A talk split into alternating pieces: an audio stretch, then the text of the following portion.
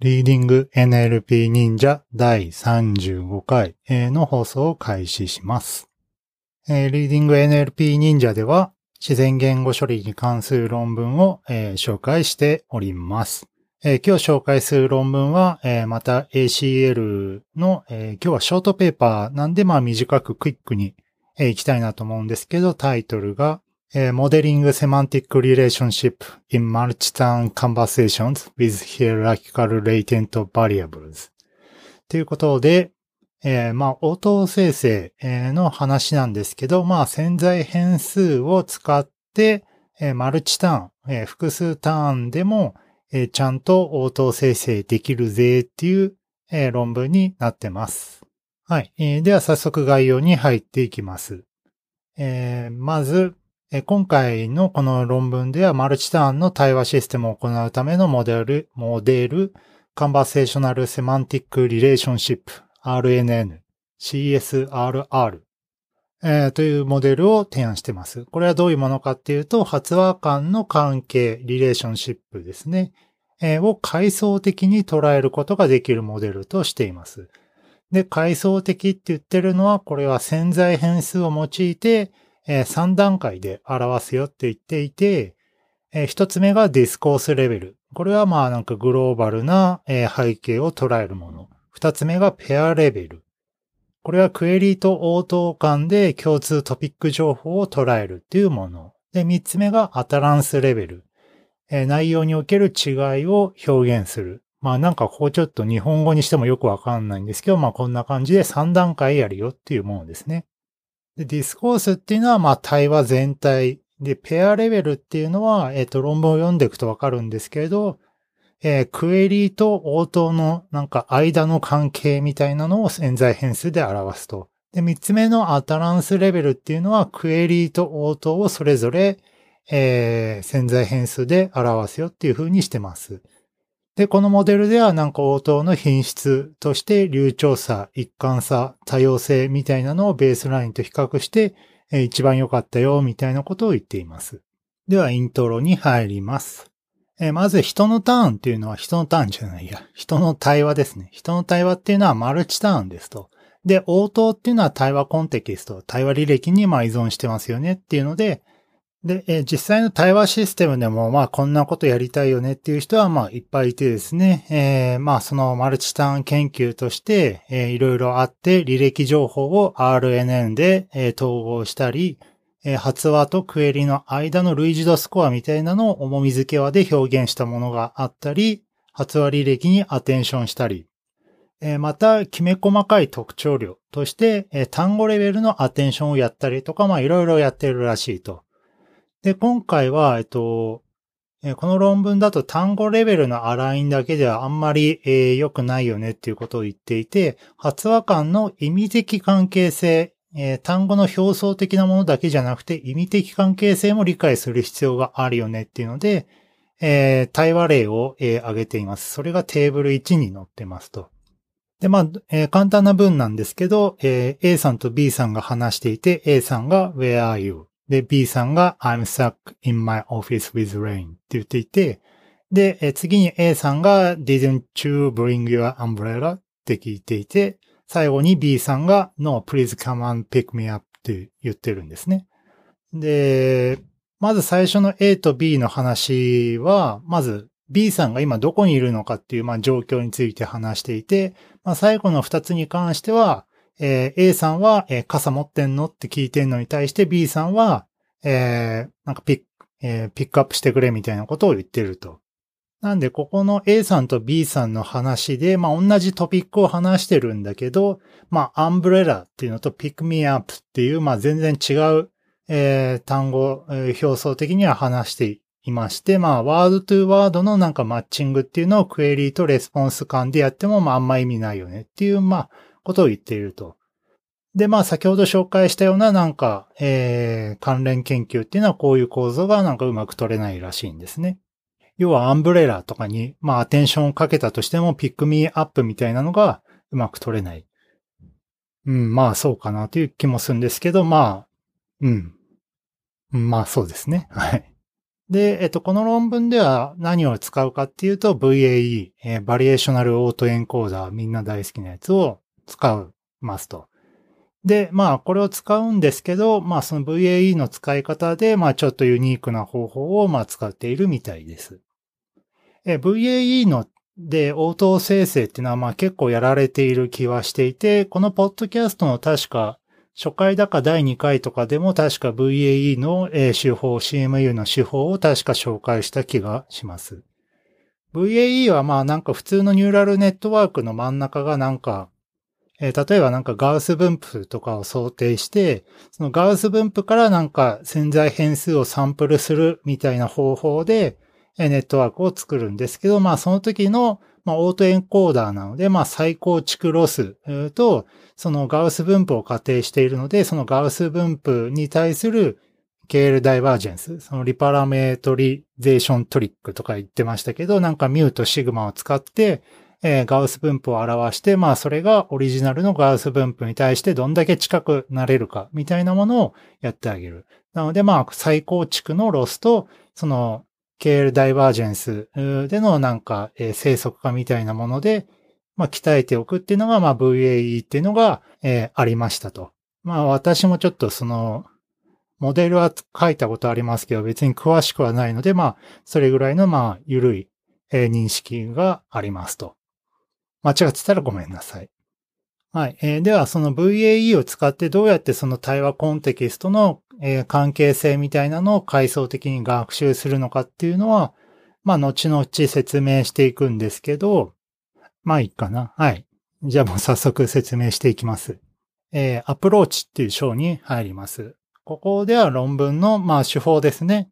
えー、の紹介をしています。え、ちょっとここ複雑、え、言葉で説明するのは複雑なので、まあで、え、ぜひ見れたらですね、論文のフィギュア1、あるいは、え、異臭の、えー、あ、一周をまた言い忘れた。261番なんですけど、フィギュア1を見てみてください。まあ、対話コンテキストが、えー、時系列で、えー、t イコール0から、えー、n-1、までありますと。で、えー、これを、えー、まずは、えー、どうすんだっけな。えっと、まあなんか単語埋め込みとかと、えっ、と、バイグルー、バイグルーじゃないのかな普通の RNN、えー、まあ、ただの単方向の RNN にかけてあげて、HC0、HC1、HCN、点々 HCN-1、HCN っていう形で、隠れベクトルの、まあ、系列、データを、まあ、得ますと。で、そこに潜在変数 Z っていうのを、まあ、かませてあげるわけですけど、まあ、普通、まあ普通というかまあ一番シンプルな VAE だとまあこの Z 一つなんですけど、え、この論文の手法だと Z が、え、4つ、え、フィギュア1からは確認できます。え、1個ずつ説明していきます。まずコンテキストの表現っていうので、まあここが一番簡単かなというので、え、この、え、このコンテキストの表現っていうのを ZC というふうに表します。で、え、各発話はえー、あ、ここに書いてあった、えー、各発話の文っていうのは、バイグルーによって、えー、エンコードされまして、えー、VT、えー、という風になります。で、この VT っていうのが、えー、系列データになっていって、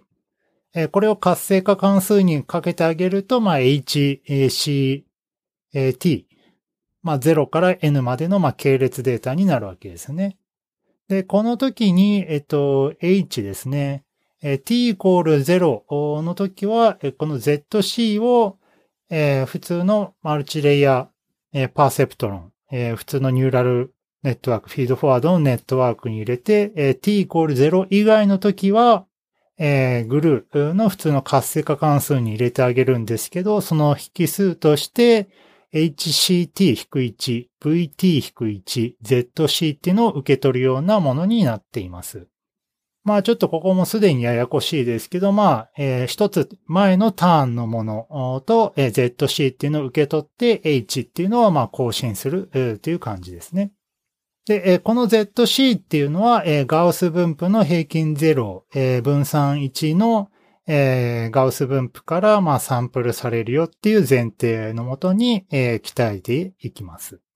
まあ、この ZC はまあ一番普通の VAE で使われる Z とまあ似ている感じですね。ただ、まあ今回系列データなので、まあちょっとその使い方が、まあただのフィードフォワードじゃなくて、えー、RNN 版の、えー、VAE という形で使われてますね。ちょっと僕もこの辺知らなかったんですけど、まあこんな使い方するんだぐらいでまあ見てますと。で、えー、この ZC っていうのはまあ先ほどガウス分布を仮定しますけど、実際にはまあどうやって推論の時に使うかっていうと、えー、式4から7に書いてあるんですが、えー、V0 から Vn を受け取って、まあ VC っていうベクトルをなんか FC っていう関数を通して作っていると。まあなんかコンテキストベクトルをなんか作っている。まあここちょっとなんて書いてたか覚えてないというか確か書いてなかった気がするんですけど、まあ系列のベクトルをなんかサムアップするとかそういうのをしてんのかなという気はしてます。で、その VC、コンテキストベクトルをマルチレイヤーパーセプトロに入れたやつを、平均ミューのベクトルにして、それにさらに、ソフトプラスっていう、まあ、レルーの、スムーズ版関数みたいなものを、えかけてあげたやつをシグマ C っていう風にして、このミューとシグマ、平均と分散を、え定義して、そのガウス分布っていう風にしてあげて、まあ、これが、平均0分、分散1の、ガウス分布と、ま、同じなに、同じになるように、まあ、ケールダイバージェンスに設定しておくっていう形、になります。これが、まあ、コンテキストベクトルですね。まあ、ややこしいんですけど、まあ、それまでの隠れベクトルとか、まあ、ZC とかを入れてあげて作ってあげるっていう、まあ、ものというぐらいの認識で、まあ、いいかなと思います。で、次の、え、ZP、ZQ、ZR っていうのが、まあ、結構特徴的で、え、どこに出てくるかっていうと、え、今のターン HCN っていうのと、一個前のターン HCN-1 っていうところに対して、その ZQ、ZP、ZR っていうのが出ます。で、え、まあ、いずれも先ほどのですね、えー、まあ、ガース分布を、えー、想定して、えー、まあ、後で KL ダイバージェンスで鍛えてみたいなのは変わらないんですけど、まあ、その時の、まあ、そのガウス分布の作り方が、まあ、それぞれ違うっていう感じですね。で、ZQ、ZR っていうのはそれぞれクエリーとレスポンスを表していて、えー、この HCN-1、ターン N-1 の時が、まあ、えー、クエリに値して、そのクエリに対する応答が、まあ、レスポンスですね。それが ZR に対して、えー、値すると。で、それだけじゃなくて ZP っていうのは何かっていうと、え ZQ と ZR のなんかサンプル元みたいになっていて、要はそのクエリと応答をつなげるための潜在変数みたいな形でなんか定義されているっていうのが、えー、グラフからわかります。で、ここで論文では式がですね、えっと、10個ぐらい、えっと、出てきているんですけど、まあ基本的にはまあ先ほどと一緒ですね。ガウス分布なので、ミューとシグマを、まあ、定義してあげるんですけど、まあ、その時に与える変数っていうのが、まあ、それぞれ、え ZQPR で異なるっていうとこなんですけど、まあ、これを一個ずつ説明しても多分、えー、ポッドキャストだとわかんねえかなっていう気がするので、まあ、その ZQ っていうのが、えー、クエリなので、まあ、一個前のターン。で、えー、ZP っていうのも、えー、その1個前のターンから、まあ、生まれてきているんですけど、その ZQ、ZR っていうのは、その Q と R に対する、まあ、親みたいなところから、えー、派生していて、その Q と R を、まあ、つなげる、そのトピック間のコントロールみたいなのを、えー、になっているというふうに、えー、思ってください。気になる方は、まあ、ぜひですね、論文の、えー、ここの式、あるいはこの一周の261番の、え式を追ってみてもいいかもしれません。まあ、えすごい複雑そうに見えるんですけど、まあ基本的にはなんか、え同じようなことを繰り返しやっているっていう印象ですね。で、え学習の時にはどうやるかっていうと、え VAE とまあ基本的に同じなので、再構築ロスと生息加工ですね。レギュラリゼーションパラメータを導入してあげますと。で、今回は何をやってるかというと、えー、なんかクエリと応答をそれぞれなんか、えー、生成するみたいですね。えー、なので、まあ、その対話コンテキスト付きの、まあ、クエリと応答を入れて、えクエリと応答が、まあ、出る時の、まあ、確率を最大化するとともに、えー、KL ダイバージェンスですね。えそれぞれの ZQ、PR と ZC かの、その KL ダイバージェンスができるだけ、え、小さくなるように、まあできるだけ同じような分布になるように、その損失関数に対して、えー、生息加工として、まあ入っているっていう感じのものが式21番に書いてあります。まあ普通の VAE のまあ Z がいっぱいある版ぐらいのまあ認識で良いかなと思います。はい。えー、という形でその Z ですね、えー、全体の、えー、対話コンテキスト全体の ZC っていうのと、えー、クエリと応答をつなげる ZP っていうものと、えー、クエリと応答それぞれの ZQ、ZR っていう形で、えー、まあ一応まあ階層的にまあ3段階ですね、えー、Z っていうのをまあ潜在変数、えー、定義してあげて、えー、その開発者の思いっていうのはまあここに入ってきたと。じゃあ、じゃあ実験でまあどんな風になるのかっていうのを見ていきましょう。え、実験では Ubuntu Dialog Corpus と、えー、Cornell Movie Dialog Corpus っていうのを利用しました。Ubuntu Dialog Corpus は、えっと、Ubuntu のなんかあの、 Stack Overflow みたいなやつですね。えー、なんか普通の掲示板で、なんか Ubuntu の使い方について、まあいろいろ質問する実際の人々の、まあ対話というか、まあ掲示板の、え、データと、えー、Movie Dialog Corpus は、えー、映画の、えー、セリフから、まあ抜いてきたやつなので、まあこれも、えー、実際の人々対話になっていると。で、えー、ここから3発話以上ある対話を使って実験しましたと。で、ベースラインとしては、同じような、あの、バリエーショナル、VAE 系のものと、えー、階層的に、えー、RNN で、えー、エンコーダーデコーダーを作ったもの、えー、3つのベースラインを比較しています。ちょっとですね、僕もこれらの論文は読んでないので、えー、まあ何とも言えないところがあるんですけど、この2016年17年のこのサーバンさん、えー、ヒエラキカルリカレントエンコーダーデコーダーっていうのは結構有名なモデルというかなんか数百の引用がすでについていたので、まあ、えー、言語生成系の人にはまあ割と常識的な論文っぽいですね。はい。これら3つの手法を比較しましたと。で、えー、言語生成系でまあ一番問題になるのはまあ評価手法なのかなと思うんですけど、この論文では、えー、5つの評価メトリックスを採用しました。1つ目、っていうか、まあ、一つ目から三つ目かな、えー、は、えー、このサーバンさん、セルバンさん、ちょっと発音はわかんないですけど、の手法の、評価手法を使いましたと。それが、アベレージ、グリーディー、エクストリーマっていう手法らしくてですね。まあ、これもちょっと元論文を読まないとよくわかんないんですけど、トークンとか N グラムのレベルの類似度、まあ、ブルースコアみたいなものではなくてですね、埋め込みをベースにした生成応答とラベルの意味類似度を測る手法らしいです。で、これで、この論文ではワード2ベックを Google ニュースコーパスで鍛えたワード2ベックを使ったらしいですね。なんで、まあ、埋め込みのなんか文ベクトルの近さとかそういうのを測っているのかなと、えー、妄想します。でもう一個目が、えー、dist1 と dist2 っていうやつで、これもなんか以前の論文で紹介したような気がするんですけど、これも2016年のリーさんっていう人の研究であったらしくてですね。これはどういうものかっていうと、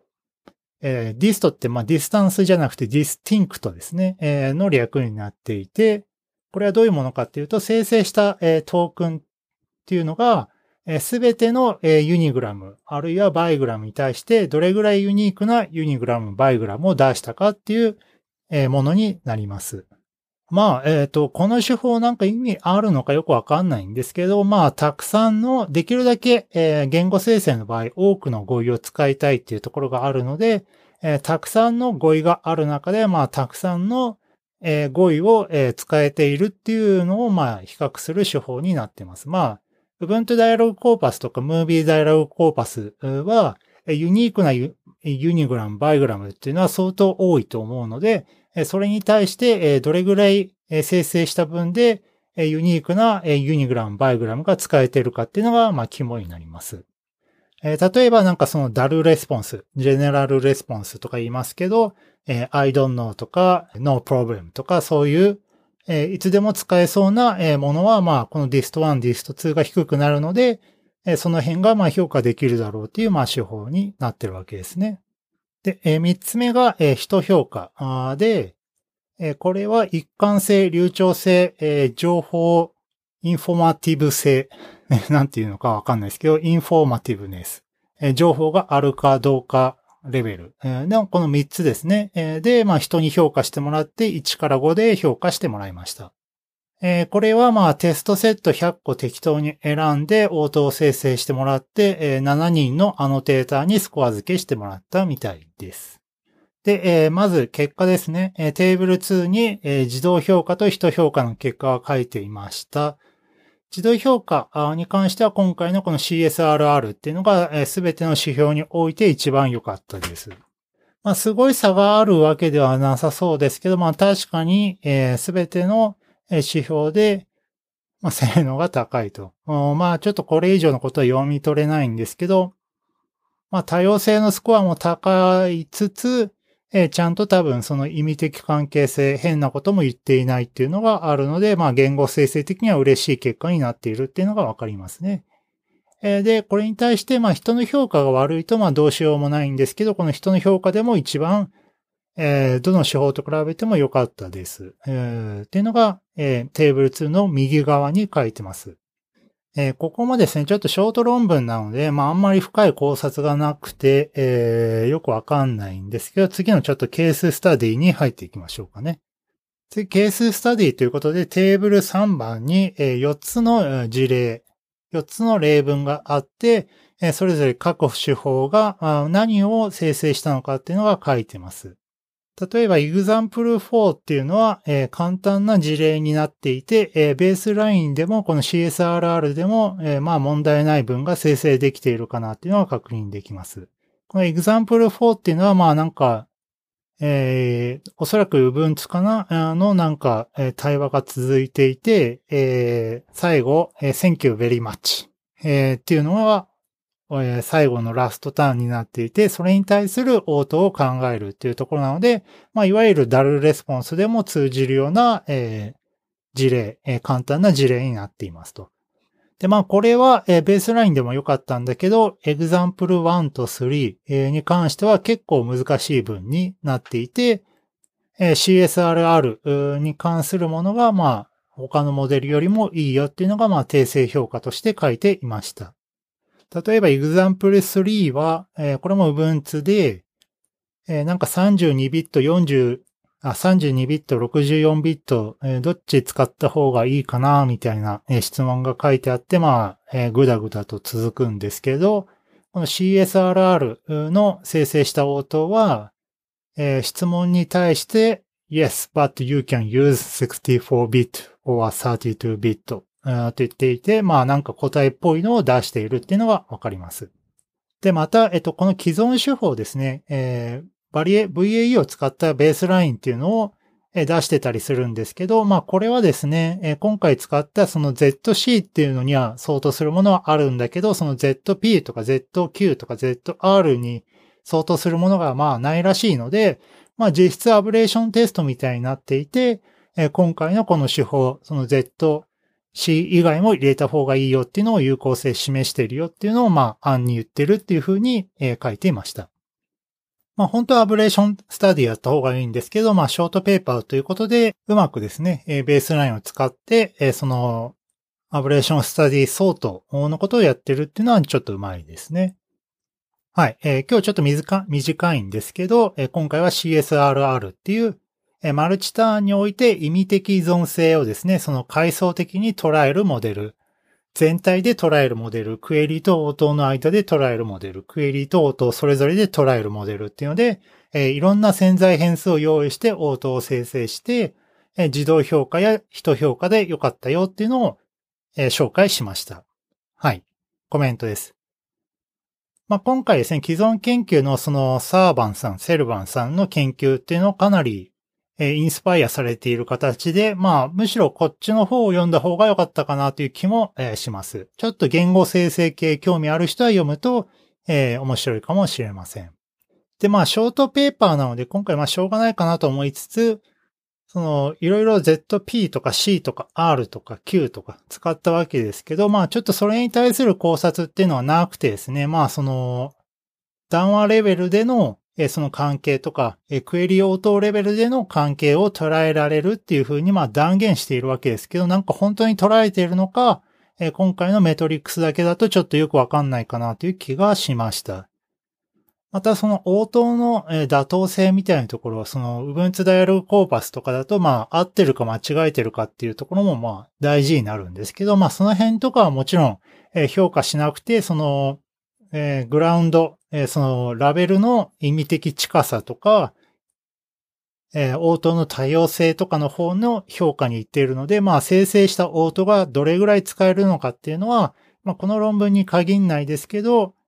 まあちょっと結構まだまだ疑問と。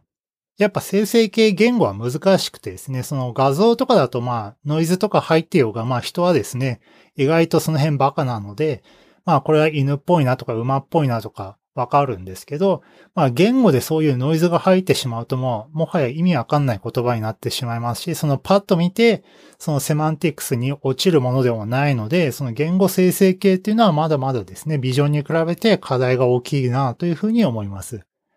ただまだ、えー、結構、えー、人気のあるテーマだと思うので、まあこの先もですね、ちょっとウォッチしていきたいなと思いつつも、えー、実運用とか、えー、実用にはまだまだ、えー、遠いかなという印象が、まあ、この論文読んでも、えー、感じました。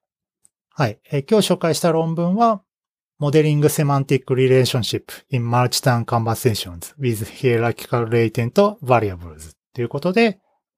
えー、VAE を使ったマルチターンにおける言語生成の手法を紹介しました。今日紹介した論文は、一周の261番に載ってます。それでは。